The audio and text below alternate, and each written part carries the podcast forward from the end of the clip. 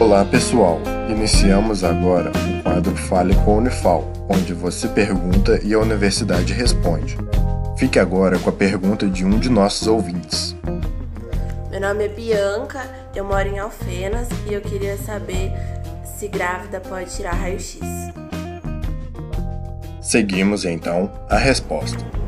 Sou a professora Nayana, da disciplina de endodontia da Faculdade de Odontologia da Unifal MG. Bem, é, a gente tem três períodos da gravidez. Vou responder a pergunta da Bianca. A gente tem três períodos: o primeiro trimestre, o segundo trimestre o terceiro trimestre.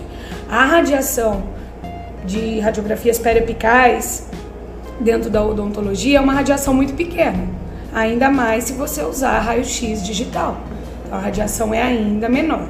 Mas a indicação, a orientação que a gente tem nos tratamentos de gestante é que se evite o raio-x no primeiro trimestre por conta da formação, do início da formação uh, do bebê e no último trimestre porque é a finalização da, da formação e o crescimento dessa criança. Eles falam que no trimestre intermediário é onde a gente pode com mais tranquilidade tá fazendo raio-x. Até porque no último trimestre tem a questão de realmente a necessidade de tratar esses pacientes pela própria é, questão postural, por causa da barriga que também atrapalha.